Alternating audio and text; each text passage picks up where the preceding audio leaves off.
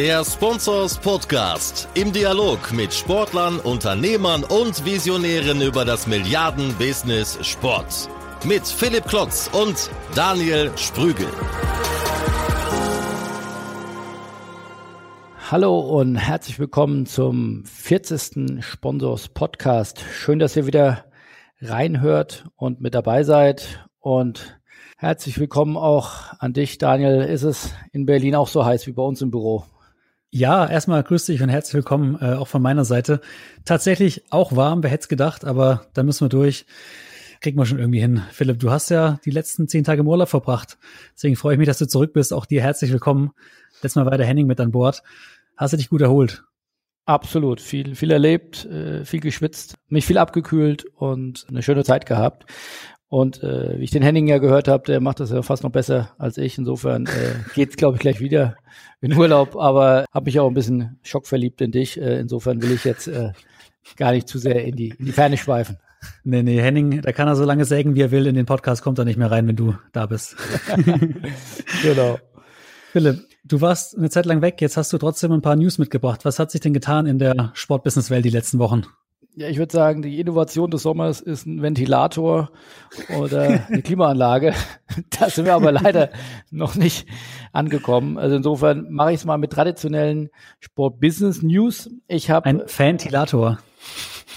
Ein Ventilator. Oh, oh, oh. Nein, ich habe was aus der BBL mitgebracht, was aus dem Eishockey, äh, was aus aus der Agenturbranche und äh, dem schönen Fußball beziehungsweise E-Sport. Ich fange am besten mal direkt an. Also, äh, News 1, Basketball, finde ich eine sehr erfreuliche Nachricht, die wir lesen konnten bei uns im Newsletter. Es ging um die BBL und die Videostrategie, die sie dort verfolgen seit kurzem. Sie arbeiten zusammen mit der Agentur Athletia in Köln und konnten dort enorme Zuwächse der Reichweite und der Abonnenten und der Watchtime erzielen haben. Was haben sie getan? Sie haben ihre Videos, die sie ja, glaube ich, schon eine ganze Weile machen, ein bisschen anders aufgezogen. Zum einen mit Influencern zusammengearbeitet, zum anderen mit Aletia zusammengearbeitet, aber auch die Themen einfach ein bisschen anders aufgezogen. Beispielsweise ähm, jetzt nicht, sagen wir mal, Sport News First, sondern eher auch Unterhaltung First. Äh, haben zum Beispiel ein Video hieß äh, Bodybuilder versus Basketballer. Ähm, das kann man sich mal bei uns im Artikel auch angucken. Echt witzig aufbereitet, der Content. Und äh, das hat dazu geführt, will der, kann man sich, wie gesagt, bei uns äh, gut im Archiv auch nochmal durchlesen, aber summa summarum sind die in drei Monaten jetzt auf vier Millionen Views gekommen, dieser Content-Schnipsel, und das ist eine Steigerung von 550 Prozent. Und bei den YouTube-Abonnenten haben sie sogar eine Steigerung von 1200 Prozent hinlegen können. Die Watchtime ist um 900 Prozent gesteigert worden und das Engagement um 800. Also solche Steigerungsraten hätten, glaube ich, viele andere Clubs und liegen auch gerne. Chapeau und toll, sich hier auf ein mutiges neues Feld zu wagen und dafür belohnt zu werden. Dann zweite News, das ist äh, Eishockey, also vom Basketball ins Eishockey. Hier ist auch eine Innovation, würde ich sagen, vonstatten gegangen, beziehungsweise auch ein langjähriger Verhandlungsprozess äh, zum Ende gekommen oder zum vorläufigen Ende zumindest. Es wird wieder einen Auf- und Abstieg geben in der DL und das ab der Saison 2020, 2021. Das wird jetzt zum ersten Mal wieder seit 2006 äh, stattfinden. In der Zeit dazwischen war es eine geschlossene Liga, was ja wie wir es aus Amerika kennen, viele Vorteile hat, gerade auch wirtschaftlicher Art, aber das europäische und vor allem das deutsche Sportsystem kennt ja vor allem den Auf- und Abstieg und man erhofft sich damit offensichtlich dann auch nochmal mehr Engagement oder nochmal mehr Zuspruch auch von Fans oder auch natürlich mehr Dramatik, weil klar ist der Aufstieg, die Aufstieg-Playoffs oder die, die, die Meisterschafts-Playoffs sind natürlich sehr spannend, immer sehr gut frequentiert, aber der Rest der Liga ist dann oftmals ein bisschen langweilig, äh, wenn es dann um den Abstieg geht. Das kennt man in Hamburg ja sehr gut mit dem HSV dann kann es da auch sehr spannend werden. Insofern äh, Hoffnung auf mehr Spannung, noch mehr Aufmerksamkeit und damit dann auch wahrscheinlich mehr Zuschauer, mehr Einnahmen und äh, noch ein spannender Wettbewerb. Äh, wir sind gespannt. Äh, Eishockey ab 2020, 2021 wieder mit Auf- und Abstieg. Ein Abstieg oder ein Ausstieg gab es auch in der Agenturbranche, der hat sehr von sich reden machen. Raphael Brinkert, mehrjähriger Gründer und äh, Geschäftsführer von Jungformat Sports, wer sich an den Spopes erinnert, mit der Sponsoring Lüge hat für großes Aufsehen gesorgt. Der hat Jungformat Sports jetzt kürzlich verlassen, zusammen mit Christoph Metzelder, denke ich auch durchaus sehr bekannt, ehemaliger Fußballerspieler von Real Madrid bis Dortmund und Schalke. Der war ja auch Mitgründer von Jungformat Sports. Sie gehen jetzt beide raus und gründen zusammen eine neue Agentur, Brinkert Metzelder. Jetzt nicht besonders kreativ, aber kann man sich auf jeden Fall merken. Die wollen jetzt nichts mehr im klassischen Sportmarketing machen, sondern eine neue Agentur für Social Campaigning und Sustainable Marketing mit Sitz in Düsseldorf, also weg aus dem schönen Hamburg, zurück nach Düsseldorf ins im weitesten Sinne ins Ruhrgebiet, nach NRW, wo beide herkommen. Und ja, man darf gespannt sein. Äh, ja, ein sehr charismatischer, aber auch ein sehr polarisierender Mensch, der Raphael Brinkert, ob er damit dem Sport äh, ja komplett den Rücken kehrt oder ob wir ihn dann auch wiedersehen können. Und auch sehr spannend, wie sich Jung von Matt Sports weiterentwickelt, die ja in den letzten Jahren seit der Gründung 2013 sich ähm, stark entwickelt haben mit mittlerweile 85 Mitarbeitern und die beiden neuen Geschäftsführer sind jetzt Holger Hansen und Robert Zietzmann. Also spannend, was dort hm. passiert bei Jung von Matt. Und last but not least, äh, wir haben den achten Bundesligisten, der in den E-Sport einsteigt. Das ist kein geringerer als Werder Bremen. Der Club von der Weser wird ab der neuen FIFA 19 Saison auch mit E-Sportlern äh, eine eigene Abteilung gründen und dort im Spiel FIFA 19 mitspielen. Also anders als zum Beispiel Schalke, die ja auch noch äh, League of Legends spielen und da auch noch offen sind, weitere Titel mit ins Programm zu nehmen, fokussiert man sich hier erstmal auf den naheliegenden Fußball, aber auch ja, großer Schritt in Richtung Innovation. Und das ist ja eines der Themen, die wir auch beim Spobis Gaming und Media hat man ja quasi wie mit uns abgestimmt. Da geht's ja bei uns hoch her am 20. August in Köln, wo wir im Rahmen der Gamescom alle Themen rund um Digitalisierung im Sport und rund um E-Sport nochmal thematisieren werden. Mit keinen geringeren wie Carsten Curl auf der Bühne, der jüngst ja sein Unternehmen auch nochmal deutlich weiterentwickelt hat, neue Investoren begeistern konnte und mittlerweile eine Bewertung von über zwei Milliarden hat mit äh, Sportradar. Wir haben aber auch Herrn Hellmann da, wir haben andere führende äh, Clubvertreter da. Wir haben viele Jungs und Mädels aus dem E-Sport da und wir haben viele Sponsoren da vor Ort. Also wird spannend. Ein Tag rund um E-Sport und Digitalisierung im Sport. Guckt einfach mal bei uns in die Show Notes, da setzen wir den Link rein oder einfach auf spobis-media.de. Ich würde mich sehr freuen, wenn wir uns in Köln sehen. Aber viel wichtiger, was hast du denn noch mitgebracht, Daniel? Nicht wichtiger als der Spobis. Das ist ja das wichtigste Event nach dem Spobis im Januar im Jahr. Also ich habe tatsächlich gerade lustigerweise heute in der Post bekommen von deinen Kollegen die Moderationskarten für den Spobis. Das heißt, ich werde auch mit dabei sein, freue mich da auf den auf das Audio-Panel mit Kommentaro, mit Spotify, dem BVB und dem ZDF, das ich moderieren darf. Finde ich cool. Aber ich habe diese Woche aus dem Digitalbereich den Digital Winner of the Week mit dabei. Den küre ich bei mir im Podcast bei Sports Maniac einmal in der Woche. Und das ist diese Woche Mainz 05. Ganz kurz, was haben die gemacht? Ihr habt ja auch drüber geschrieben. Die haben einen, ich sag mal, viralen Clip produziert mit dem Titel Die Vorstandssitzung. Also da war der Stefan Hoffmann, der Vorstandsvorsitzende, hat zu Ideen aufgerufen in der Vorstandssitzung, wie man eben mehr Zuschauer ins Stadion bekommt, in die Opel Arena. Und da war auch der Dr. Michael Welling, Direktor Marketing Vertrieb, der auch hier schon im Podcast war, noch als äh, Vorstandsvorsitzender von Rot-Weiß Essen. Episode 9 war das. Der hat das klassische Sportmarketing Evergreen, die Klatschpappen vorgeschlagen. Dann war der kaufmännische Vorstand Jan Lehmann am Zug. Den kennt ihr vielleicht noch von Nielsen Sports. War hier in Podcast 4 zu Gast. Hat gesagt, lass es uns wie die Bayern machen und groß investieren. Und der Ruven Schröder, der Vorstand Sport, hat gesagt, Dazu müssen wir unbedingt einen Scheich ins, ins, äh, ins Boot holen als Investor, der das Ganze finanziert. Im Ende war es dann so, sie haben sich für die Klatschpappen entschieden. Das Ganze hat aber einen interessanten Hintergrund. Es geht nämlich nicht um irgendeine Verarsche oder sowas, sondern um den Dauerkartenvertrieb anzukurbeln. Und was ich daran cool finde, ist, man hat sich einfach mal nicht so wichtig genommen in den Positionen, in denen man im sonst so, ich sag mal, etwas steifen Sportbusiness unterwegs ist und hat sich eben mutig aus dem Fenster gelehnt und gesagt, wir machen mal was, ja, was anders als alle anderen mit dem Motto, wir sind in einem Karnevalsverein. Das wird hier auch, glaube ich, ganz gut getroffen. Besonders cool finde ich aus Marketing-Sicht die Parodie erinnert so ein bisschen an den früheren Sparkassenspot. Ich denke mal, du kennst ihn auch. wir machen sagt, das mit den ja. Wir machen das mit Fähnchen. ja. ja, ganz genau.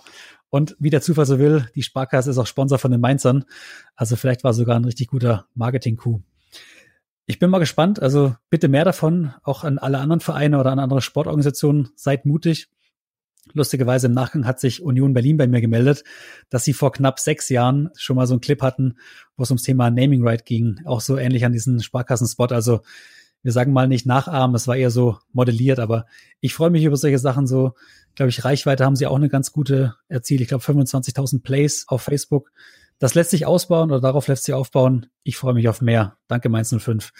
Philipp, lass uns jetzt zum Interview kommen. Wen hast du diese Woche interviewt und hier im Podcast mit dabei? Ja, ich habe den Daniel Kramer vors Mikro geholt, seines Zeichens Manager bei Facebook und äh, unfassbar umtriebiger junger Mann, der, glaube ich, erst um die 30 Lenze ist, äh, glaube ich, so mit dein Jahrgang und hat ja vor mal bei Google schon gearbeitet, jetzt bei Facebook zwischendurch ein Startup gemacht, äh, macht nebenher noch ein eigenes Mode-Label und ja, ich weiß nicht, was er sonst noch alles macht, aber auf jeden Fall ein extrem spannender Typ, der uns mal Einblick in den Facebook-Kosmos gegeben hat und wie gesagt auch viele spannende Zahlen, wie zum Beispiel Cases, die, die er zusammen mit Bundesligisten gemacht hat, wo sie einen Return on Invest oder wie man in der Facebook-Welt ja sagt, ein Return on Ad Budget Faktor sieben bis zehn hatte. Also das ist extrem spannend und man versteht nicht wirklich so ganz, äh, warum das nicht mehr Bundesligisten machen. Aber hört einfach mal rein. Viele spannende Insights von Facebook und der digitalen Welt. Viel Spaß damit.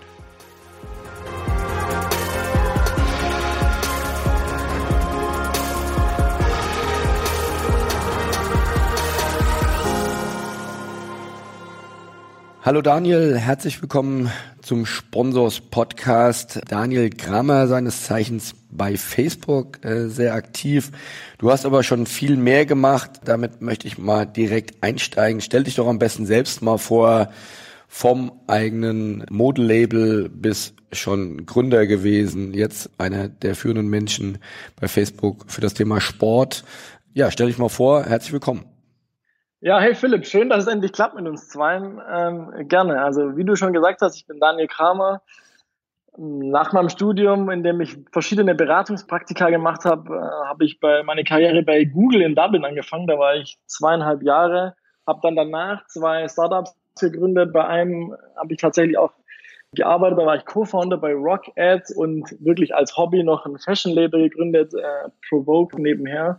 Dann nach einem Jahr Startup hatte ich die Chance, zu Facebook zu wechseln und da bin ich quasi zweieinhalb Jahre später immer noch und verantworte Kunden aus dem E-Commerce und Sportsbereich und äh, mache gerade spannende Instagram-Projekte. Das alles auf einmal, das passt alles in ein Leben rein, oder? Genau, das alles auf einmal. Die Frage stellen sich ganz, ganz viele, aber meine Eltern haben immer zu mir gesagt, ob aus dir mal was wird und deswegen muss ich denen beweisen, dass ich kann. Okay, und du bist noch gar nicht so alt, also man muss wahrscheinlich noch unter 30 sein, unter all, mit all diesen neuen Features, die da täglich auf dich reinprasseln, dass du die überhaupt verarbeiten kannst? Oder äh, sagst du, nee, das kann ich auch noch die nächsten fünf bis zehn Jahre weitermachen? Ich bin tatsächlich letztes Jahr 30 geworden und seitdem geht's spürbar bergab. Nein, Spaß, alles gut. Es ist wirklich wahnsinnig spannend. Jeden Tag gibt's was Neues zu lernen. Und ja, wie du selber weißt, es sind wahnsinnig viele neue äh, Innovationen, die auf den Markt kommen. Und natürlich will immer up to date bleiben. Ähm, aber ja, Fokus und Prioritization. Wie kann ich mir das denn vorstellen, so ein normaler Tag im Leben eines Facebook-Mitarbeiters? Kommen dann morgens um fünf oder nachts irgendwie, weil in Amerika noch irgendwelche Releases gemacht werden, dann wieder die nächsten drei Apps oder die nächsten drei Releases, die du dem Kunden dann wieder näher bringen darfst oder sollst. Ähm, wie kann ich mir das vorstellen? Ja, ist wirklich super vielschichtig und abwechslungsreich. Also in der Tat, wenn ich morgens aufstehe, lese ich immer erst die Product Updates, die wirklich oft aus USA kommen, dass ich äh, up to date bin. Und dann habe ich ja wirklich die Chance, meinen Kunden aus dem E-Commerce und Sportsbereich zu betreuen und durch mein Instagram-Projekt mache ich quasi gerade mit unseren Top-Kunden in Deutschland die äh, Instagram-Strategien für die nächsten Wochen, Monate, Quartale. Und wie du dir vorstellen kannst, bekomme ich halt spannende Einblicke in wahnsinnig viele verschiedene Industrien, Business-Konzepte, Ideen und es ist wirklich super vielschichtig und abwechslungsreich. Es ist wie so ein Unternehmens-Marketing-Berater, Strategieberater. Was heißt denn große Kunden? Was muss ich mir da vorstellen, wenn wir machen zum Beispiel ja auch für ein Spobis schalten wir eine ganze Menge Online-Marketing, unter anderem natürlich auch bei Facebook. Ähm, da geben wir vielleicht naja, fünfstellige Beträge aus, um da Tickets zu Verkäufern an den Mann zu bringen und den Bass ein bisschen hochzuhalten zum Thema Spobis. Damit wären wir wahrscheinlich noch kein ganz großer Kunde bei euch, oder? Ja, wahrscheinlich müssten wir daran noch ein bisschen arbeiten, Philipp, aber das können wir auch gerne machen. Große Kunden beziehungsweise Top-Kunden sind eigentlich so zwei Punkte, die hier zu beachten sind. Klar, das eine ist das Budget. Wie viel Marketingbudget wird hier für Mobile Marketing über Facebook und Instagram investiert? Und das zweite ist aber auch, wie viel Potenzial sind wir wirklich für die Kunden? Also können wir wirklich Kunden helfen, einfach äh, mit einfachen Möglichkeiten ihre Marketingziele noch einfacher zu erreichen? Das heißt, dass ganz viele Kunden, die aktiv ja, Facebook Werbung betreiben, gar keinen Kundenansprechpartner haben. Das machen die alles selbst. Das ist ja relativ oder auch sehr intuitiv. Äh, das kann man ja wirklich mit wenigen Mausklicks machen. Also viele Kunden machen das selbst und bei den ganz großen Kunden helft ihr noch ein bisschen nach. Genau, also das war jetzt wirklich so ein Überblick über mein Portfolio. Das ist weiß ich nicht, ob das eine Hausnummer ist für die anderen Kunden. Also ich bin gar nicht so sicher, ob es wirklich eine Zahl gibt, die man erreichen muss an Budget, dass man hier in eine direkte Betreuung kommt. Wir haben auch wirklich ein SMB-Team, die sich um die Small, Medium-Sized Businesses kümmert. Da hat man äh, bei weitem geringere Minimum Spends, aber auch hier müsste ich wirklich lügen, wenn ich sage, ihr müsst mindestens XYZ Euro ausgeben, um in die Betreuung zu kommen.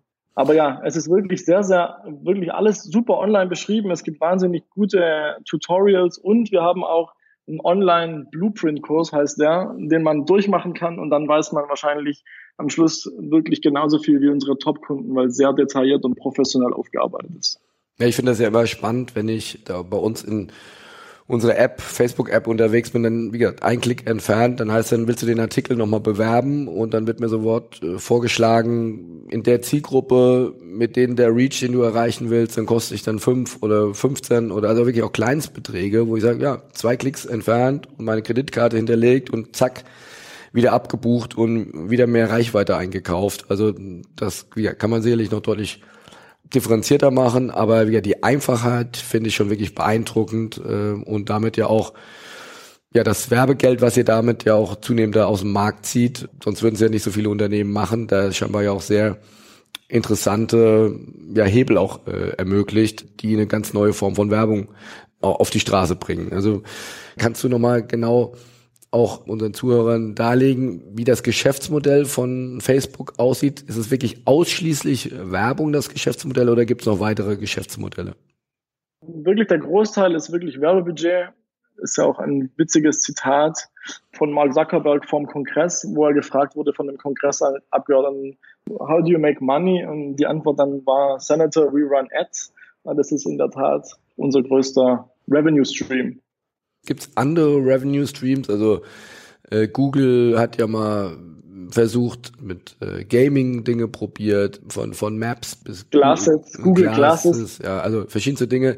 Ihr habt, glaube ich, ja Oculus Rift äh, gekauft. Also gibt's ansonsten noch weitere Revenue Streams, die relevant sind? Genau, also dieses äh, Artificial Intelligence, äh, Virtual Reality, Big Bad, Oculus ist mit Sicherheit einer davon. Die Oculus-Produkte zu verkaufen, was wirklich auch super Anklang findet im Markt. Also ich habe jetzt keine Zahlen, weil es wirklich nicht mein Bereich ist, aber auch hier sehen wir wahnsinnigen Wachstum. Besides that ist aktuell nichts auf dem Markt. Also eigentlich sehr klarer Fokus auf das Thema We Run Ads. Richtig. Ja. Und das geht ja vor allem so gut, weil ihr äh, eine große Anzahl von Menschen, wir befinden uns ja habe ich heute Morgen gerade gehört in dem neuen Podcast von Philipp Westermeier, ähm, der hat mit einem VC in New York darüber debattiert, dass wir mittlerweile in einem Zeitalter der Aufmerksamkeit äh, sind, beziehungsweise Aufmerksamkeit das knappe Gut ist. Ihr habt ja sehr viel Aufmerksamkeit von sehr vielen Menschen. Kannst du da nochmal die aktuelle Zahlen und sagen, wie viele Menschen nutzen Facebook, Instagram, WhatsApp? Das gehört ja alles zur Facebook-Gruppe. Genau, also speziell auf Instagram haben wir diese Woche eine neue Zahl announced. Wir haben jetzt eine Milliarde Nutzer auf Instagram. In, in Deutschland sind es 15 Millionen. Das ist eine, eine Zahl, die letzten August veröffentlicht wurde. Und auf Facebook haben wir in Deutschland, glaube ich, 32 Millionen Monthly Active User zurzeit. Also 15 Millionen im letzten August. Da ist ja wahrscheinlich seitdem einiges passiert. Im, Im, August hatten wir 15 Millionen, letzten März hatten wir 9 Millionen. Äh, leider haben wir jetzt noch keine Zahlen veröffentlicht, aber wenn man eins zu eins zusammenzählen kann, dann ähm, weiß man, glaube ich, in, wie der Trend ausschaut. Und WhatsApp hat ja im Zweifel fast jeder. Ja, WhatsApp ist äh, sehr stark verbreitet, weiß ich leider auch gar keine aktuellen Nutzerzahlen für, für Deutschland. Aber gefühlt hat WhatsApp tatsächlich fast jeder. Wie sieht das bei dir im, im, da auch wieder im Daily Business aus? Vermarktet ihr dann hauptsächlich Channel by Channel oder sagt ihr dann auch, wie gesagt, deinen großen Kunden zu sagen, ja, wir können jetzt hier, also WhatsApp gibt's ja, glaube ich, seid ihr gerade dabei, auch Werbeformen zu entwickeln, aber wird dann völlig selbstverständlich Facebook und Instagram, vermarktet man das in Anführungszeichen zusammen oder denkt man da sehr äh, fokussiert jeweils nur pro Plattform? Da kommt noch der Messenger hinzu, den du nicht vergessen darfst. Also was wir quasi machen, ist, wir vermarkten eigentlich vier Dinge. Äh, ist Facebook, Instagram, der Facebook Messenger und unser Facebook Audience Network. Und es ist quasi, es gibt einen äh, Approach, der nennt sich Placement Optimization, wo du quasi die Möglichkeit hast, für verschiedene Marketingziele alle diese Plattformen zu kombinieren. Das heißt, du hast als Werbetreibender die Möglichkeit, ganz einfach auf allen Plattformen ausgespielt zu werden aber du hast auch die Möglichkeit zu sagen, ich will reine Instagram-Kampagnen oder reine Facebook-Kampagnen äh, schalten. Quasi ist es wirklich abhängig von deinen Zielen und wie das für dich am, am besten und am, am sinnvollsten und den meisten Mehrwert bringt. Und was ist genau das Facebook Audience Network? Das Facebook Audience Network ist ein Partnernetzwerk mit verschiedenen äh, Mobile-Sites und Desktop-Sites. So ein bisschen wie wir das von dem Google Display-Netzwerk kennen. Also das heißt, wenn ich meine Display-Werbung für euch dort zur Verfügung stellen würde, dann könntet ihr auch das mitvermarkten. Ähm, richtig, also man hat hier so einen Quality-Check als Publisher, ob man eligible ist für, für die Vermarktung. Es sind wirklich sehr viele Mobile-Sites und Mobile-Apps, weniger Desktop-Seiten, aber ja, funktioniert genauso. Kannst du uns denn mal Überblick geben, so täglicher Workload und, und äh, das Maß an Innovation bei Facebook. Ich glaube, es gibt ja da, das ist mehr als eine Legende. Ich glaube, das findet ja wirklich statt, dass er jeden Freitag Mark Zuckerberg in einem weltweiten Call den Mitarbeitern zur Verfügung steht für, und Rede und Antwort steht. Wie steht es um das Thema Kultur, wie gesagt, und, und Maß an Innovation, das da auf euch als Facebook-Mitarbeiter einprasselt? Also ist keine Legende, ist tatsächlich so und es sind immer wirklich sehr spannende Einblicke, die wir da jede Woche von, von Marc bekommen. Ich glaube, es gibt drei Schwerpunkte, die wir haben in der Firma oder im täglichen Workload oder auch was Kultur und Innovation angeht. Zum einen ist wirklich die Arbeit mit den Kunden. Also hier versuchen wir wirklich so innovativ wie möglich zu sein. Aber auch das, was du gesagt hast, ist wirklich Arbeit in, im Team. Also wir haben verschiedene cross-functional Teams, also zum Beispiel das Marketing-Team, dann haben wir das Creative Shop, Inhouse, Agentur-Team und so weiter. Und hier treffen wir uns wirklich in regelmäßigen Abständen in Team-Meetings zusammen, wo wir wirklich aus den unterschiedlichen Teams das Bestmögliche mitnehmen und lernen können, dass man quasi Innovation nicht nur aus seinem Team hat, sondern wirklich aus am besten der ganzen Organisation. Und zudem, das finde ich besonders äh, gut, ist das dritte Thema hier die eigenen Projekte, die man vorantreiben kann. Und auch hier wieder, ich weiß nicht, ob du das weißt, aber jeder Mitarbeiter hat so ein kleines monatliches Ads-Budget für Dogfooding, heißt es. Dogfooding ist quasi, man hat ein kleines Ads-Budget zur Verfügung, wo man in aller Regel Wohltätigkeitsorganisationen, eigene Projekte mit einem kleinen Ad-Budget fördern kann. Und das Ziel hierbei ist, dass du neue innovative Anzeigenprodukte selber quasi ausprobierst und äh, siehst, wie die nicht nur in der Theorie funktionieren, sondern wirklich auch praktisch angewandt. Und ähm, das finde ich äh, ein feiner Zug, weil so lernst du A, deine neuen Produkte kennen und B, kannst dann auch noch deiner Organisation, äh, deiner, deines Vertrauens oder deiner Wahl weiterhelfen, indem du Ads für dich schaltest. Also so ein bisschen der Ansatz, McDonalds, der CEO geht auch einmal, zweimal im Jahr immer an den Prater und äh, kriegt auch noch mit, was die, was die Kernzielgruppe äh, denn wirklich auch für Wünsche hat und, und ja, um nicht die Bodenhaftung zu verlieren. Oder ist es mehr so dieser Google-Ansatz? Ich glaube, da ist ja auch, äh, hast du ja dann auch erlebt, wo man, glaube ich, 10, 20 Prozent seiner Arbeitszeit dann auch für eigene Projekte nutzen soll. Und so sind ja dann so ja, weltumspannende Dinge wie, wie Google Maps oder Google Mailing Services entstanden. Genau, ich würde es wahrscheinlich als den Mix von beidem beschreiben. Also klar, zum einen, wenn du Produkte selber anwendest und nicht nur theoretisch äh, verstehst, wie die funktionieren, weißt du natürlich viel mehr, was passiert, was der Outcome ist und so weiter. Also es, es hilft dir einfach in deinem täglichen Job jetzt für mich weiter. Und das Zweite, genau, wie du gesagt hast, da sind schon wahnsinnig interessante, äh, super Projekte entstanden, wo dann wirklich weiter investiert äh, werden kann. Du hast mir, glaube ich, mal erzählt, dass es für dich echt immer eine Challenge ist. Du hast ja teilweise auf Kundenseite so sehr ehrgeizige und, und extrem aufgeweckte Account Manager, ähm, die dann teilweise auch Innovationen schon fast äh, noch vor dir wissen. Also da hinterherzukommen mit diesem Maß an Innovation, was dann da auf euch einprasselt an, an neuen Features, ja, da gibt es ja eigentlich fast keinen Urlaub äh, über das Jahr über. Oder also kann man schon sagen, dass da täglich äh, Veränderungen dann auf dich reinprasseln, dass man so sagt, ja, wie bei uns beim Abonnement bleibt, bleibt das ganze Jahr 365 Tage gleich. Da wäre es so, also jeden Tag ändert sich was an dem Framework äh, Facebook. Ist das so? Ja, also das hatte ich bei Google ehrlicherweise schon, ähm, dass da die, äh, die Ansprechpartner bei den Agenturen oder bei den Kunden einfach jeden Morgen um 6 Uhr irgendwie TechCrunch lesen und dann um 6.05 Uhr die E-Mail kommt mit, ja, warum hast du mir nicht gesagt, dass es das schon gibt? Es ist wirklich schlechte so, dass man halt Betreuung. halt schlechte Betreuung. ja, sehr schlechte Betreuung, dass du halt up to date bleiben musst, ja. Ähm, ich glaube, es gibt keinen Tag, wo ich wirklich keine Challenge habe, die ich lösen muss. Also eine Challenge lösen heißt, wo ich nicht wirklich im Detail mich reinfuchsen muss, weil es entweder so ein neues Produkt ist, so eine neue, so ein neues Problem, das davor noch nie da gewesen ist. Also das, es gibt quasi kein, kein Playbook, wo drin steht, aha, auf diese Frage passt Musterantwort B. Das gibt's nicht. Ja, also man muss wirklich am Ball bleiben, sonst ist schwierig. Ja, und wenn du dann mal zwei, drei Wochen Urlaub hattest, dann gilt's ein bisschen was aufzuarbeiten. Ja, Urlaub ist doch wie bei dir, Philipp. Wenn du zwei Wochen Urlaub hast, dann kommst du zurück, arbeitest eine Woche und bräuchtest eigentlich wieder ein paar Wochen Urlaub. Ja, deswegen bin ich nur noch im Urlaub. Das ist äh, eine neue Idee. Oder ich verliere ganz gerne auch mal die Stimme. Deswegen äh, machen wir ja heute unseren Podcast. Nein, äh, Spaß ja. beiseite in der Tat. Aber das heißt, mit einem Auge immer auch die Mails weiter im Blick. So richtig abschalten ist dann schwierig, oder? Richtig abschalten ist schwierig, genau, aber geht schon. Also man, man, man muss, ja, sonst bringt's ja nichts. Ein großes Thema ist ja sicherlich so ein bisschen Mindfulness, anderes Thema ist Work-Life-Balance, äh, Stichwort abschalten ist schwierig.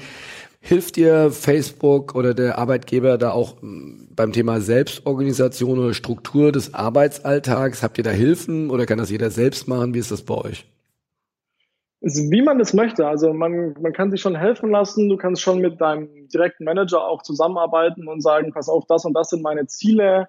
Ähm, zum Beispiel, wenn, wenn man eine Familie hat, dass man halt sagt, okay, man hat da irgendwie, äh, man braucht mehr Freiraum, man muss da das und das machen. Da steht ja keiner im Weg.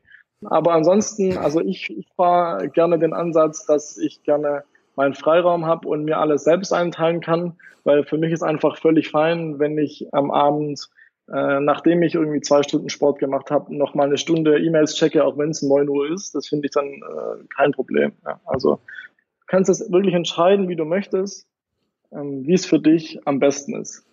Hast du da irgendwelche Tipps, wo du sagst, Features oder Programme, wo du sagst, wir kommunizieren intern nur mit Slack oder wir machen, wir haben jetzt hier ein neues Projektmanagement-Tool, Asana beispielsweise, da sind wir ganz happy oder andere machen es dann wiederum mit anderen Programmen. Gibt es da Tipps, wo du sagst, damit bin ich gut gefahren? Ja, wir nutzen intern äh, Workplace. Also unser, das ist quasi ein Facebook für Businesses. Das ist halt das ist super einfach im Umgang, weil eigentlich jeder weiß, wie Facebook funktioniert und das funktioniert genau gleich. Und da kommunizieren wir sehr, sehr viel mit Gruppen und haben dort quasi eigentlich die ganze Kommunikation innerhalb unseres Facebook Workplace in verschiedenen Gruppen. Also in den ganzen Teams hat jedes Team seine eigene Gruppe, lässt sich super einfach moderieren und du hast einfach die Möglichkeit, das ganz einfach alles zu strukturieren innerhalb von Workplace. Jetzt wollen wir ja nicht nur sagen, dass alles toll ist bei Facebook oder auch bei Social Media. Wie gesagt, wir wollen jetzt nicht den ganz großen Bogen spannen, äh, sonst könnten wir hier wahrscheinlich Tage sprechen, Stichwort Cambridge Analytica oder, oder Fake News. Äh, wir wollen ja, wie gesagt, auch den, den Blick auf den, auf den Sport behalten. Aber auch ich kann sagen, als äh, Betreiber einer ganz kleinen äh, Seite mit rund 10.000 Followern, wir hatten, glaube im Laufe des Jahres äh, da doch schon die, die eine oder andere Sorgenfalte auf der Stirn, als äh, mal der Algorithmus umgestellt wurde und die Reichweite doch, die organische Reichweite doch sehr gesunken ist. Das war ja bei vielen Sportclubs auch so. Geht damit einher, dass die Relevanz von Social Media, von Facebook für den Sport auch gesunken ist. Du bist tagtäglich mit den jeweiligen Entscheidern im Gespräch. Wie ist dein Eindruck? Ist ehrlicherweise witzig, weil in den letzten Wochen und Monaten hat mich äh, keiner mehr auf organische Reichweite so wirklich angesprochen, weil ich glaube, dass die Mobile Marketeers auch in den Clubs, mit denen ich arbeite, wirklich verstanden haben, dass man, dass das Ziel eben ist, planbare Reichweite zu haben und nicht den Hauptfokus auf oder den Fokus des Vertrauens auf organische Reichweite legen. Ich glaube, organische Reichweite ist einfach so ein schöner Bonus, den man hat und gerade im Sport gibt es, wie du gesagt hast, ein paar, die wirklich gesagt haben, ja, organische Reichweite ist im Keller durch die Algorithmusveränderung. Aber wir sehen auch viele, viele Sportvereine, viele Sportseiten, die, weil sie eben sehr relevante Inhalte äh, posten äh, und es schaffen, quasi diesen, dieses Zauberwort Meaningful Interactions Between People zu realisieren, hier gar keinen Nachteil haben, was die organische Reichweite an, angeht. Das heißt, was, was heißt für dich planbare Reichweite? Also jeder kauft bei, bei dir fleißig Anzeigen ein oder, oder sponsort Posts ein oder wie, wie kann ich mir das vorstellen? Wie kann ich das denn planen, dass ich die richtige Reichweite habe? Genau, planbare Reichweite heißt quasi, indem man Mobile Marketing über Facebook und Instagram abbildet. Aber Mobile Marketing heißt, ich brauche ein Ad-Budget, oder? Korrekt. Und sind die Clubs dafür bereit? Also das ist ja Investition außer in Spieler und und wie gesagt, da tut sich einiges, aber ist sicherlich noch nicht ganz da, wo es sein könnte. Wie ist da dein Erfahrungswert? Also es tut sich wirklich einiges. Wir haben in der in den letzten, ich sag mal in den letzten zwölf Monaten wirkliche Veränderungen wahrgenommen, dass Vereine immer mehr auch versuchen, äh, sich auszuprobieren, äh, innovative Möglichkeiten testen und mit super Erfolg. Also kannst du da Beispiele nennen? Es gibt so drei oder vier verschiedene Ziele, die eben Vereine mit äh, mit ihren Marketingaktionen haben. Ist zum Beispiel Merchandising-Absätze steigern über Facebook und Instagram ist so eins. Das zweite ist äh, Tickets, mehr Tickets verkaufen über über die Plattform. Das dritte ist Newsletter-Sign-ups zu generieren, also dass du halt wirklich äh, neue, neue Newsletter-Abonnenten bekommst. Und das vierte ist, das, das alles rund, rund ums Thema Brand Awareness Engagement. Also Beispiel, Verein, äh, Verein äh, launcht ein neues Trikot ähm, und möchte hier quasi die Reichweite dafür steigern. Und hier sind wir wirklich, also es gibt ganz unterschiedliche Ergebnisse, aber was wir in der Regel sehen, ist so ein Return on Investment in, von Marketingbudget von sieben bis zehn. Also ganz einfaches Beispiel. Wir haben das Kampagnenziel, Trikots zu verkaufen. Äh, wir geben 1000 Euro rein und bekommen in der Regel irgendwas zwischen äh, sieben und 10.000 Euro in, in Investment, Return on Investment zurück. Aber das ist ja dann ein absoluter No-Brainer, das zu machen, oder? Ja, das ist, finde ich, ein guter Satz. Das könnten wir gerne als deine Headline dieses Podcasts nehmen. No-brainer. Nein, aber ist das ernsthaft, also auch, gibt es dann irgendwie eine Sättigungskurve, wo man sagt, okay, wenn ich jetzt nicht mehr 1000 Euro reinstecke und krieg 7000 raus, wenn ich aber 10.000 reinstecke, kriege ich dann auch 70.000 raus? Also kannst du das weitestgehend garantieren oder kann man das voraussehen? Oder woran scheitert es dann noch, dass die Clubs dann nicht größere Beträge dann auch investieren? Weil so ist ja eine vermeintlich ja, Stichwort No-Brainer, eine, eine sehr einfache Wette, wenn ich 1000 reingebe und 7000 rauskriege. Also ich würde sagen, äh, wenn du Warren Buffett fragst, der wird's machen. Richtig. Also klar, es gibt mit Sicherheit eine Sättigungskurve. Ähm, man kann das mit Sicherheit nicht unendlich skalieren, aber ich glaube, dass in Deutschland äh, noch jeder Verein Potenzial hat und diese Sättigungskurve nicht erreicht hat. Gibt es auch Beispiele, du hast jetzt eben eins mit, mit Trikots genannt, ist das im Ticketing ähnlich? Kann man da wirklich hundertfach, tausendfach Tickets verkaufen? Also ich gebe dir mal ein Beispiel, ich sage jetzt die Vereine nicht, ähm, aber wir haben Szenario, es ist ein Spiel, wo ein Dienstagabendspiel zwischen zwei Vereinen, die jetzt äh, quasi eher so im hinteren Mittelfeld in der Bundesliga angesiedelt sind und wahrscheinlich nicht die riesige Fananzahl. Ich weiß nicht, wie man das ordentlich ausdrückt. Aber auf jeden Fall haben wir hier auch äh, einen sechsfachen Return on Investment on Tickets gehabt. Ne? Also das heißt, man kann einfach über die Plattform die richtigen Leute erreichen. Man kann wirklich jeden Euro äh, rechnen, was dabei rauskam, weil alles transparent ist. Und deswegen ist, äh, lohnt sich es einfach. Ne? Ist dieses Verständnis denn schon nach deiner Einschätzung auf dem ja, sogenannten C-Level, also Vorstandsebene bei Clubs angekommen oder wer sind da deine Ansprechpartner? Sind das jetzt die Leiter Marketing oder sind das, äh, sind das die Pressechefs oder, oder die Leiter Social Media? Gibt es da eine klare Struktur?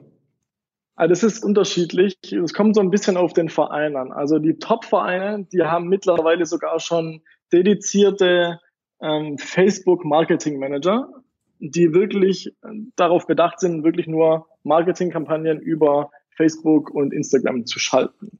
Dann die kleineren Vereine, hier macht es halt sehr, sehr häufig der, der Social Media Manager, der hier die, die Kampagnen betreut. Ja, mit wem, mit wem habe ich direkt zu tun? Also in vielen Fällen eben operativ mit den entweder direkten Marketing Managern oder eben mit den digitalen Leitern. Aber in der Regel haben wir auch wirklich einmal im Quartal Meetings mit den Senior Digital Verantwortlichen bis hin zum, zum CMO. Und auf die Frage, ob das Verständnis hier schon angekommen ist, also das allgemeine Verständnis von, von Social Media, also egal ob Facebook, Instagram, äh, YouTube oder Snapchat, ist da, aber ist meiner Meinung nach auch gar nicht so wichtig für die Entscheidung, für die Entscheidung in richtiges äh, Marketing, weil was passieren muss, ist, dass die Entscheider verstehen, wie funktioniert Mobile Marketing, welche KPIs haben wir hier, wie können wir unsere Ziele über das ganze Thema Mobile abdecken und erreichen. Das ist das, was meiner Meinung nach immer besser wird und was auch der entscheidende Faktor ist, um wirklich erfolgreich das Ganze umzusetzen. Und du meinst auch, oder ist es notwendig aus deiner Sicht, dass, gut, das ist jetzt nicht mehr im Amt, aber die Heribert Bruchrangs dieser Welt, die Karl-Heinz Rummeniges dieser Welt, die Aki Watzkes dieser Welt, müssen die das verstehen? Müssen die dafür eine Idee haben, welche KPIs, überhaupt die Schlussfolgerung Mobile First zu denken? Also ich würde sagen, dass das nicht überall verstanden ist. Da gebe ich dir recht. Ich glaube auch nicht, dass es überall verstanden ist. Aber ich glaube, um es wirklich perfekt zu machen, und wenn wir den, den Beispielen, dann, Beispielen aus den USA folgen, wo wir wirklich sehen, dass äh, die ganzen NBA-Teams, die NFL-Teams äh, wirklich auf C-Level mit unseren äh, Counterparts zusammenarbeiten, glaube ich schon, dass es ein wichtiger Faktor zum Erfolg wäre, wenn die Jungs an, an erster Front Bescheid äh, wissen. Kannst du das denn, weil du sagst, du bist ja für Sport und für E-Commerce äh, verantwortlich, kannst du da auch Sport und E-Commerce mal vergleichen, wie die von der Professionalität dort aufgestellt sind? Kann ich dann machen. Wie kann man E-Commerce und Sport vergleichen? Ich glaube einfach, und deswegen ist auch das ist so interessant, da auf, auf beiden Verticals in dem Fall zu arbeiten, dass der Sport noch super viel von E-Commerce lernen kann. Weil E-Commerce ist sehr, sehr fast moving, wissen wir alle, sehr, sehr performance-orientiert. Das Ziel von E-Commerce-Playern ist einfach über unsere Plattform mit guten Werbestrategien ihre Produkte zu verkaufen. Ja? Und haben wir gerade schon besprochen, was will der Sport in erster Linie?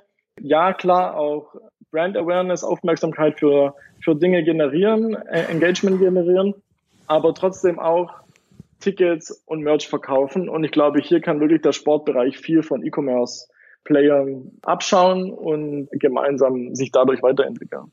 Kannst du da konkreter werden? Was, was können das genau für Dinge sein? Was, was, was macht Zalando besser als der FC Bayern? Ja, also gibt allein was die Produktumsetzung angeht, ja, also die E-Commerce-Player, sei es Zalando, sei es äh, die meisten anderen, wenn hier ein neues Produkt auf den Markt kommt, ein neues Performance-Produkt, ähm, also Beispiel ist jetzt Collection Ads, ich weiß nicht, wie, in welches Detail wir gehen wollen, ist einfach ein Produkt, wo wir sehen, dass hier E-Commerce-Player äh, sehr gute ROIs auf das Produkt generieren. Aber wenn ich, wenn ich das auf den Sportbereich beziehe, die Sportvereine brauchen einfach auch in der Umsetzung, bis dieses Produkt technisch implementiert ist und so weiter, deutlich länger ähm, als, als E-Commerce-Player, die natürlich auch dedicated Leute darauf äh, staffen kann. Aber das ist zum Beispiel ein, ein Vorteil, den E-Commerce hat, ist einfach die Geschwindigkeit, neue Sachen zu adaptieren, einzubauen und anzuwenden und auszuwerten. Aber braucht es da eher dann Experten, weil du sagst, dedicated Menschen braucht es dafür.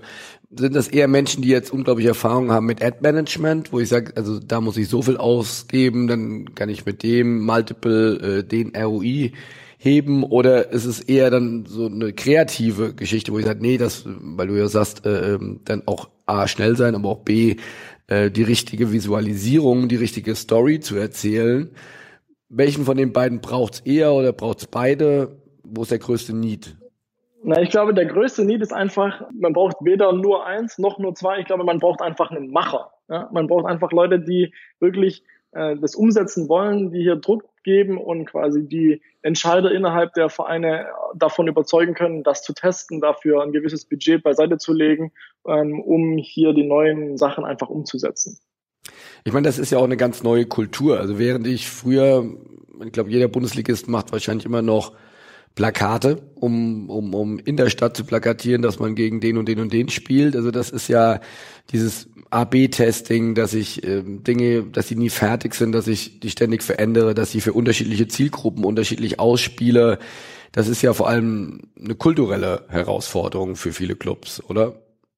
Ja, genau. Also ich würde den Teufel tun zu sagen, mach äh, nicht deine Plakate, mach nicht dein Out of Home anymore äh, oder nicht mehr. Ich würde einfach äh, sagen, äh, zu dem, was du hier machst, versuch doch mal noch digitale Sachen auszuprobieren, egal ob auf Facebook, Instagram oder, oder YouTube oder Snapchat, aber versuch dich digital aufzustellen, versuch wirklich deine Zielgruppe digital abzugreifen und ich glaube, jeder wird sehen, dass man da wahnsinnig einfach super erfolgreich sein kann. Also einfach bei dir anrufen und schon rollt der Rubel. so einfach ist es.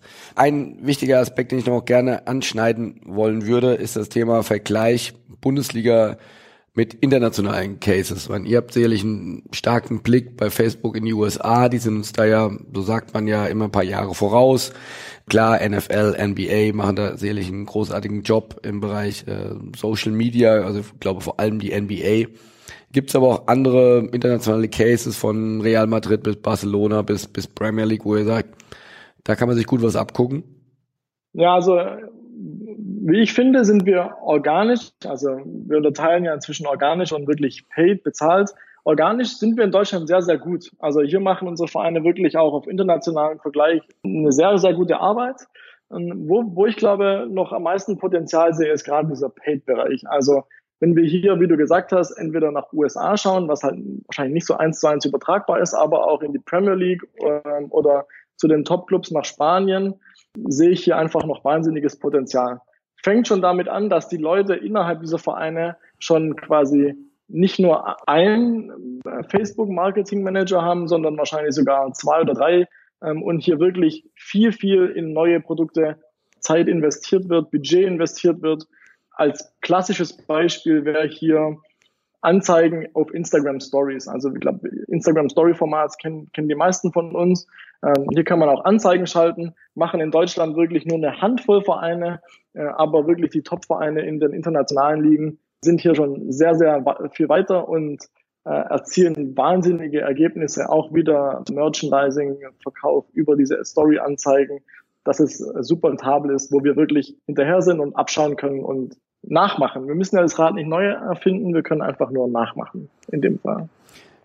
Gibt's da auch nochmal so konkrete Zahlen, wo du sagst, also bei Borussia Dortmund sitzen da fünf Leute rund um David Görges, um mal irgendeine Zahl zu nennen, und bei Chelsea sitzen da aber 25 oder so. Also kann man das so plakativ machen oder ist es nicht so einfach? Also da müsste ich jetzt lügen, ähm, wenn ich sagen würde, ich weiß, wie viel Social Media Mitarbeiter bei, der, bei Chelsea sitzt. Ich glaube, bei Arsenal habe ich mal gelesen, von, von Sprügel, glaube ich, waren es 15. Bin mir aber auch nicht mehr sicher. Also auf jeden Fall, was allgemein Social Media angeht, wie gesagt, sind wir, glaube ich, ganz gut. Was ich nochmal rausstellen will, ist das ganze Marketing-Thema, wo wir vielleicht pro Topverein in Deutschland einen haben, aber im internationalen Vergleich, also da hat Arsenal, Chelsea und so weiter bestimmt auch mindestens zwei, drei Leute sitzen, die das ganze Thema abdecken. Gibt es denn jetzt abschließend, äh, Stichwort, kommt jeden Tag was Neues rein, wo du sagst, was ist der große neue heiße Scheiß oder wo wir alle hingucken sollten, zu sagen, das ist die nächste große Rakete, äh, die abgehen wird. Hast du da ein Thema? Ist schon ein bisschen älter und wir kennen es alle, aber das nächste, wo man sich wirklich meiner Meinung nach darauf fokussieren sollte, ist einfach, wie kann man als Sportverein, wie kann man als Sportverband Instagram cracken? was ist die Instagram-Strategie, egal ob organic oder was ist deine Instagram-Marketing-Strategie, speziell auf Instagram Stories für, für den Verein oder, oder eben den, alles rund um Sport. Das ist so das nächste, wo ich wirklich Zeit drauf investieren würde. Und was ist mit dem Thema Bewegtbild? Wenn wir noch mal ein bisschen tiefer eingehen, auf Instagram haben wir zwei wirklich Fokusthemen in 2018. Das ist zum einen Stories und zum anderen wirklich Video. Also wie du schon gesagt hast, Bewegtbild kann man gut kombinieren, weil die besten Stories funktionieren meiner Meinung nach auch durch Bewegtbild. Und was wir jetzt auch diese Woche gelauncht haben, ist Instagram TV. Instagram TV ist quasi ein, ein Format, das Creatoren erlaubt, Content äh, zu posten, der nicht wie maximal auf Instagram eine Minute lang ist, sondern bis zu einer Stunde lang ist, im Full Vertical Format. Also auch hier wieder Fokus auf Bewegtbild, Mobile First Bewegtbild im Vertikalformat. Das ist, glaube ich, das, ähm, wo man ordentlich gewinnen kann und seine Strategie drauflegen sollte. Okay, aber wenn man das jetzt mal von außen sich betrachtet, ist das ja schon ein kleiner Frontalangriff bei, du sagst, eine Milliarde Nutzer weltweit, ein kleiner Frontalangriff oder auf YouTube. Kann man schon so werten, oder? Ja, was wir halt sehen, ist eben, dass wir viele Creator haben, die riesige Followerzahlen haben, in, in der Welt ganz, ganz unterschiedliche Zielgruppen ansprechen. Und hier das Verlangen eben groß war, auch Content zu kreieren, der eben länger ist als diese eine Minute. Und deswegen ist es der logische Schritt, meiner Meinung nach, dieses, dieses Format anzubieten. Ja, alles andere ist, glaube ich, erübrigt sich, glaube ich.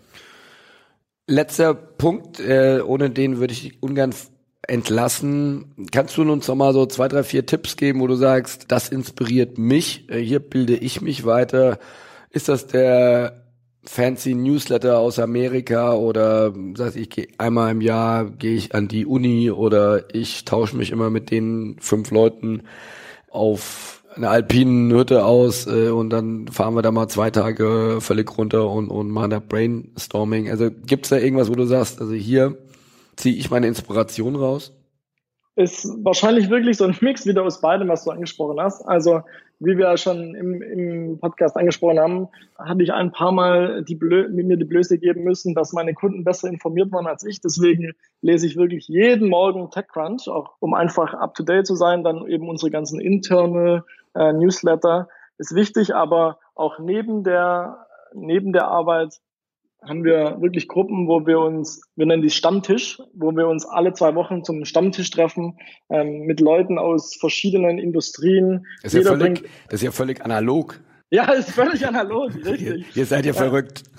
Ja, wir sind so fünf Core-Stammtischleute und jede Woche bringt quasi, oder jedes Mal, alle zwei Wochen bringt quasi jemand noch eine weitere Person mit, die was komplett anderes macht. Auch einfach, dass man äh, sich out of der digitalen Zone versucht, einfach andere Ideen, äh, äh, andere Ideen und Brainstorming-Ansätze zu bekommen. Also ist wirklich richtig cool und da machen wir auch immer schöne Trips zusammen. Ist wirklich meine Ins Inspiration Nummer eins neben, neben Business. Und würdest du den Zuhörern raten, so dieses mittlerweile schon vielleicht ein bisschen ausgelutschte Thema, ja, man muss mal in Silicon Valley fahren oder man muss sich mal, wie gesagt, dann Facebook auch vor Ort angucken. Das ist ja mittlerweile fast so ein ganzer Reisetourismus daraus äh, entstanden. Ziehst du da auch Wert draus? Du bist, ich denke, du bist äh, auch schon mehr als einmal ja, dann im Silicon Valley ge gewesen. Ist das ein besonderer Geist? Äh, inspiriert das oder ist das mittlerweile Business as usual? Also ich war mittlerweile wahrscheinlich schon 12, 15 Mal innerhalb von meinen drei Jahren bei Facebook drüben. Ähm, aber es ist wirklich immer besonders. Es sieht wirklich immer anders aus. Wenn man dann wieder ein halbes Jahr nicht da war, steht da, äh, gibt es immer neue Gebäude, wo irgendwie ein neues Startup oder ein neuer Tech-Gigant eingezogen ist. Also es ist eine wahnsinnige Veränderung.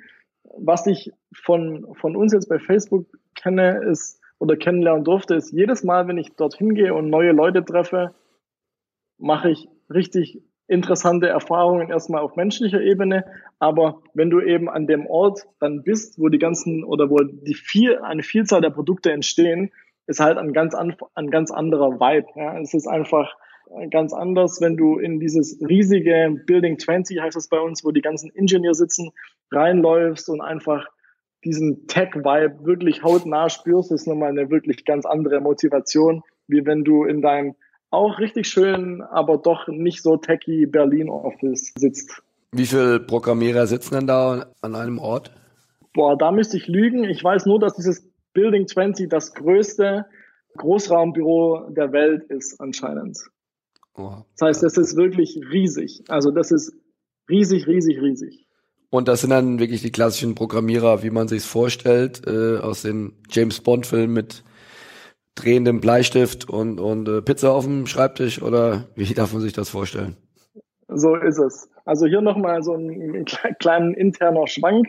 Wir haben so verschiedene interne Videoreihen, wo einfach das Unternehmen oder verschiedene äh, ganz unterschiedliche Bereiche aus dem Unternehmen nochmal vorgestellt wurden. Und da habe ich heute Morgen ein, äh, ne, die Vorstellung des Culinary Teams gesehen. Also die Leute, die wirklich täglich dafür verantwortlich sind, dass äh, genug zu essen da ist und quasi die ganzen äh, Restaurants auf dem Facebook Campus äh, mit, mit Essen bestücken.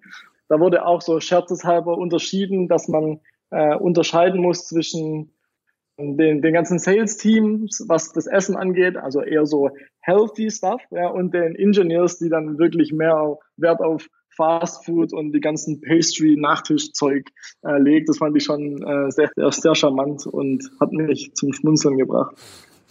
Sehr Klischee, sehr, sehr Klischee. Also auch da bei allem Disruptive Business äh, äh, noch ein bisschen Klischee äh, bleibt bestehen. Daniel, vielen Dank für die Einblicke und hoffe, das ist nicht das letzte Mal. Du sagst ja, da bewegt sich bei euch echt viel und äh, es gibt ja für den Sport aber echt noch viel rauszuholen. Hoffen wir mal, dass sich äh, die digitale Transformation da jetzt doch noch schneller Bahn bricht und äh, wir dann in ein, zwei Jahren dann von deutlich ja, mehr Umsatz auch im Bereich Sport berichten können. Also herzlichen Dank und äh, liebe Grüße nach Berlin. Ja, sehr gerne. Danke dir auch für die Zeit und wir sehen uns auf dem Gaming Spobis. Danke. So dir. sieht's aus. Das ist ein sehr richtiger Hinweis. Bis dann. Tschüss. Ciao, ciao. So, das war's. Vielen lieben Dank fürs Reinhören.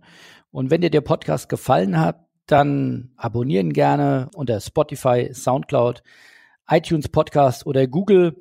Und hör auch gerne mal in alte Podcasts rein, aber auf jeden Fall abonnieren, dann geht dir in der Zukunft keiner verloren. Vielen lieben Dank und bis bald.